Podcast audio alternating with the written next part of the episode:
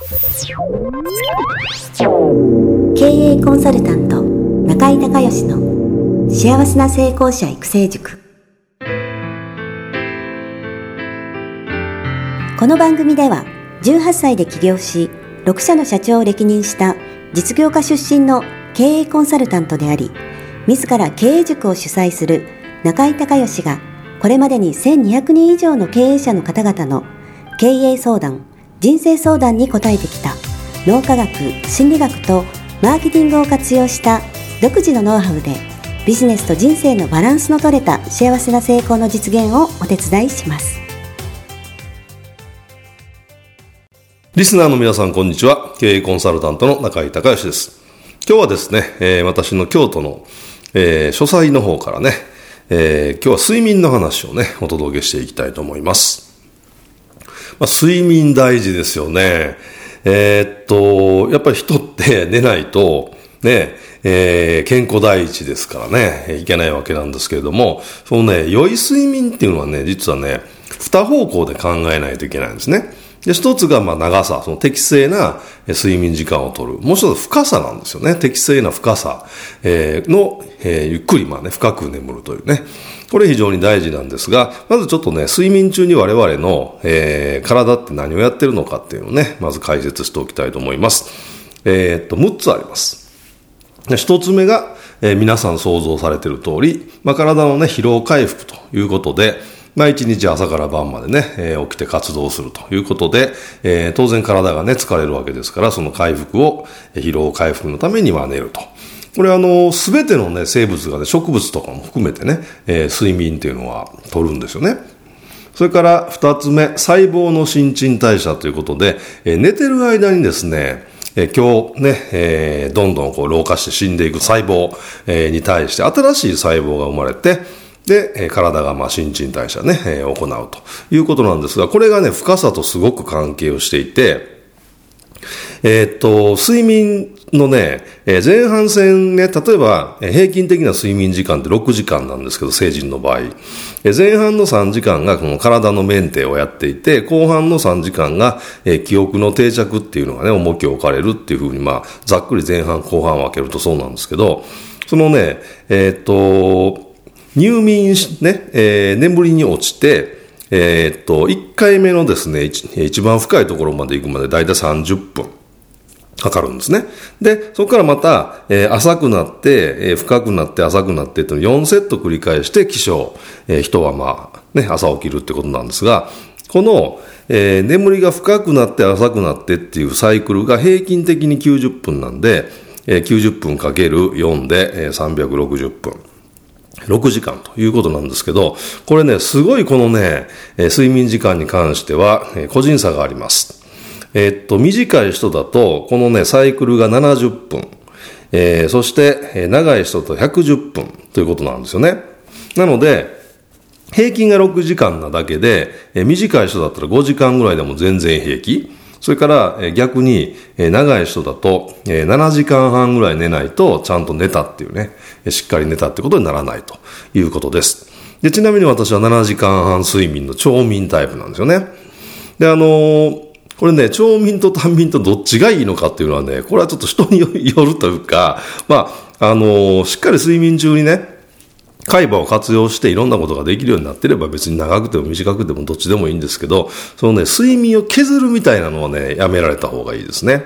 あの、やっぱりその必要な、その人に対して、とあの、必要な時間っていうのは絶対必要なんで、えー、眠るってことをお勧めします。なんか単眠でなんとかっていうね、えー、効率を上げるみたいなことをやられてる方がいらっしゃるかもしれませんけれども、それはちょっと、えー、脳の仕組みからいくと、えー、まあ、できなくはないんですけど、体に負荷がかかるので、やっぱり健康ということを考えたときは、やっぱりしっかり自分の必要な睡眠時間を寝るっていうのがね、えー、大切になってくると思います。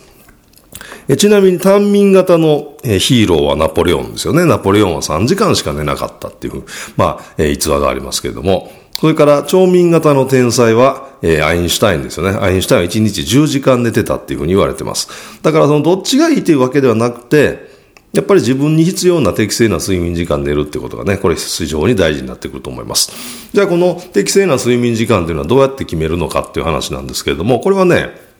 普段、えー、仕事をしていて夜帰ってきました、寝ましたと。で、大体何時間寝たら朝起きた時に昨日の疲れが残ってないっていう、大体の指標はあると思うんですよ。これが5時間の人も6時間の人も7時間の人も、まあ7時間半の人もいると思うんですが、まあそれがね、あなたの適正睡眠時間なので、それをしっかりと、えー、守るというね、えー、ことが非常に大事になってきます。えー、それで、その新陳代謝の話に戻りますとね、えっと、一番初めにぐっと深くなって浅くなって、2回目また深くなって浅くなってっていう、この前半の1回目と2回目の深くなってる時に、えー、体の新陳代謝、新しい細胞が生まれます。ですので、時間はね、いつも通り適正睡眠時間寝たんだけど、なんか今日眠りが浅くて寝つきが悪くて、えー、っていう時に、こう疲れがこう、昨日の疲れが残る場合ありますよね。これ女性の方だったらお化粧するからすぐわかるんですけど、まあそういう時ってね、朝お化粧のりが悪くないですか？え、女性の方特にこれわかると思うんですけどね。あの、新しい細胞が生まれてないので、えー、このお化粧のりが悪くなるんですよね。なので、あの、しっかりとね、長くっていうか、その必要な時間の長さを寝るってことも大切なんですけど、えしっかりと深く眠るっていうね、まあ深く眠るための環境を作るってことがそれ非常に大事で、これやらないとね、あの、老化が早くなってしまうので、あの、特にね、女性の方は気をつけていただきたいですね。なので、えー、っと、睡眠のまあ環境で言うと、えー、絶対カーテンはもう遮光カーテンですよね。で、えー、それから、えー、っと、なんか音楽かけたりとか、テレビとかラジオとか、そういった、えー、音の出るものね、これも、現金ですよね。あの、例えばテレビつけっぱなしでね、えー、寝てしまったっていうようなことになると、そのテレビの音がずっと耳から、えー、入ってきてですね、脳が、えー、目は閉じてるんだけど、その音が入ってきて、それ情報処理しちゃうんで、眠りが浅くなっちゃうんですよね。だからそういう、えー、ラジオをつけて寝るとか、テレビをつけて寝るとか、あと音楽、あのー、なんか寝るためのなんかこう、リラックス音楽みたいなんで消えるやつはいいですけど、あのーずっと鳴りっぱなしのやつは具合悪いです。それからあの、あれなんて言うんですかね、あの、昔で言う豆電球みたいなやつ。あの、常夜灯っていうんですか。あの、そういうのもダメですね。あの、完全に真っ暗な環境で、それから音のしない環境で寝るっていうのが、えー、基本的には非常に大事。それから寝室の色は、ベージュとか茶色とか、いわゆる暖色系ですね。カーテンとかもそういうのがおすすめです。あの、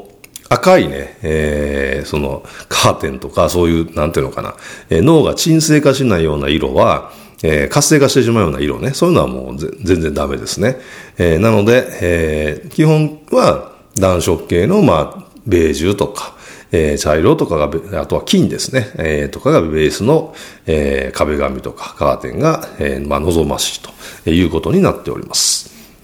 はい。で、えー、っと、次がですね、えー、三つ目、脳のオーバーヒートを防ぐということで、えー、っとね、脳はね、あの非常に起きてる間フル回転してますよね。脳が全て動かしてるわけですから。なので、熱を持つんですね。で、これね、あの例えば冷蔵庫とかね、サーモスタットがついてて、ある程度温度が冷えたら、えー、止まって、で、また、えー、温度が上がってきたらまたついてみたいな、こう、ついたり消えたりっていう風にするじゃないですか。で、これがね、ずっとその電源が入りっぱなしだと、やっぱりその、えー、電気製品っていうのは、まあ、壊れる時間が、あの、耐久性が悪くなりますよね。ずっと熱を持ってるわけですから。だからこれ脳も一緒で、えー、寝てる間に基本的な大脳はですね、えー、全て休んで、えー、っと、それ以外の肝脳とか脳幹は動いてるんですけれども、えー、休むことによって、その脳を冷やして、えー、オーバーヒートを防ぐという、こういうことをやってます。それから4つ目が免疫力の強化ということで、昼起きてる間に鼻からとか口からとか耳からとかばい菌が入ってきますよね。そういったやつを寝てる間に、えーまあ、やっつけるっていうね、えー、作業をやってます。それから体内時計、1日25時間による、生理周期のリセットということで、体内時計ってね、聞かれたことあると思うんですけども、まあ自分の、まあ、視床下部っていうね、えー、視覚の近くにあるんですけども、で、この体内時計がですね、自分の一日のサイクルを、えー、作って、作っていって、で、お腹減ったとか、ね、トイレ行きたいとか、あと夜眠くなったとか、そういうことを、その自分の中で時計が測っ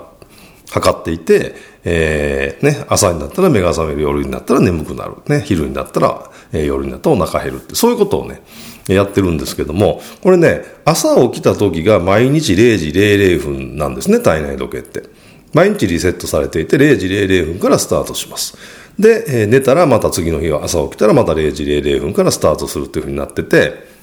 で24時間じゃなくて25時間なんですね。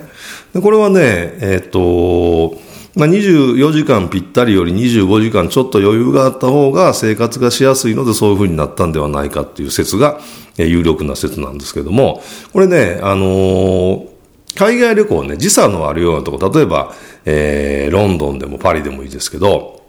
ちょっと時差がね、何時間もあるような、ところに旅行に行ったとします。そしたら、えー、っと、時差ボケにどうしてもなるじゃないですか。でも時差ボケになっても次の日寝たら朝起きたら割とシャキッとしてません？で、これはその、えー、体内時計がまたね、次の日、えー、一晩寝たら0時00分から始まるんで、この時差ボケがまたリセットされるっていう、まあそういう仕組みですよね。で、人はね、原始時代にね、えー、まだ日が発明されてない頃、人類は太陽が昇ったら、えー、起きて、えー、そして日が沈んだらもう生活できないですからね、日が沈んだら寝るという、えー、生活を何億年もやってたわけです。なので、え、っと、え、っと、この体内時計というのは視床下部、視覚の目からの、えー、情報がね、えー、目から太陽の光が入ってきて、で、えー、朝起きて0時00分からスタートするっていうふうになってるんで、先ほどのそのカーテンの話ね、あの、光が入ると、えー、体内時計がですね、えー、動き出す時間が早くなるので、えー、しっかりその、えー、当然夏だったら、えー、太陽が上がる時間が早いから明るくなるの早いじゃないですか。そうすると、そこでスイッチが入ってしまうと、寝る時間の今度はその、質じゃなくて長さの方がちゃんとキープできなくなるので、えー、しっかり遮光カーテンでね、あの、光が入らないように。それから、えっと、先ほどの常夜灯だとずっとその光がね、まあ緩い光だけれども入り続けてるということで、これもね、やっぱり脳がちゃんと休めないので、えー、健康にはよろしくないんですよね。ですですので、その、えー、音のしない、えー、真っ暗な環境でしっかりと、えー、必要な睡眠時間眠るということが大切になってきます。それから最後ですね、えー、記憶の整理、えー、保存、学習の定着ということなんですが、えっと、夢を見てるっていうのはね、海馬の中で今日一日入ってきた情報を、これはいる、これはいらないというふうに海馬が整理してる時間なんですよね。なので、えー、この時間が、えー、先ほどの、えー、深くなって浅くなって深くなって浅くなってで4セット。この深く、えー、なった、えー、ところがノンレム睡眠、浅くなったところがレム睡眠っていうふうに呼ぶんですけれども、このレム睡眠ってね、えー、っていうのが夢を見てる時間、海馬が記憶を整理している時間です。で、レムっていうのはラピッドアイムーブメントの略で、えー、高速眼球運動。えっとね、これはあのー一緒に寝てる子供さんとかパートナーとかが、えー、夜寝てるのに、まぶたが閉じてるのに、そのまぶたの、えー、奥で、こう、目の玉がですね、眼球がこう、くりくり動いてるっていう状態、えー、ラピッドアイムーブメントって言うんですけど、これは、えー、脳がですね、えー、自分の、えー、脳の中で、えー、海馬の中でその再生してる、えー、映像の情報と目から入ってきた、視覚から入ってきた映像の情報が、区別がつかないんですね。区別がつかないんで、脳の中で、本当は脳の中ですでにある映像が再生されてるだけなんですけれども、それが、えー、眼球とつながってるんで、えー、脳はそれが、えー、目から入ってきたもんだっていうふうに勘違いして、えー、目がキョロキョロ動いてしまうっていうね、そういう、え、現象があるんですけれども、それがレム睡眠。そしてその反対が、えー、ノンレム睡眠ね。まあ、レムじゃないってことね。これが、えー、深深い眠りが、えー、ノンレム睡眠、浅い眠り、夢を見ている状態がレム睡眠ということになります。で、後半戦ね、だんだん、あの、睡眠って初め、ノンレムが深くて、だんだん浅くなっていって、今度は、えレムの時間が初め短いんですだんだん長くなっていくっていう、えことなんですよね。なので、え冒頭に言いましたように、まあ、大体ね、前半戦が、まあ、こう、体の新陳代謝とか、免疫力をアップしたりとか、その人間が動物として生きていくためのその体の状態を整えることが主にやってること。で、後半戦がその、夢を見ながらね、今日入ってきたそのデータを整理して、これを、残す消すっていうのを、こう、えー、取捨選択するっていうね、そういう時間というふうになります。え今日はね、え、睡眠について、え、お話をしました。まあ、健康のためにもね、それから、え、皆さんのパフォーマンスが落ちないためにも、それから、え、老化しないためにもね、え、しっかりと必要な、自分の必要な睡眠時間を寝る、そして、必要な深さまでしっかりとその深さをね、えー、落とすっていうね、この二つを心がけていただければと思います。ということで、えー、今日は私の京都の書斎の方から、えー、睡眠のお話をさせていただきました。今日も最後まで聞いていただいてありがとうございました。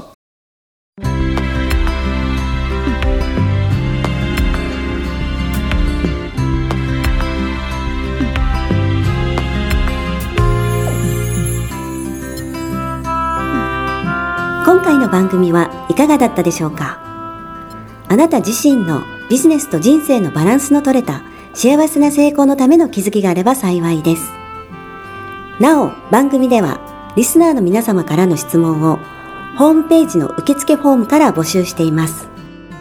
また、全国各地から900名以上の経営者が通う中井隆義経営塾幸せな成功者育成6ヶ月間ライブコースに関する情報はホームページをご覧ください。では、またお耳にかかりましょう。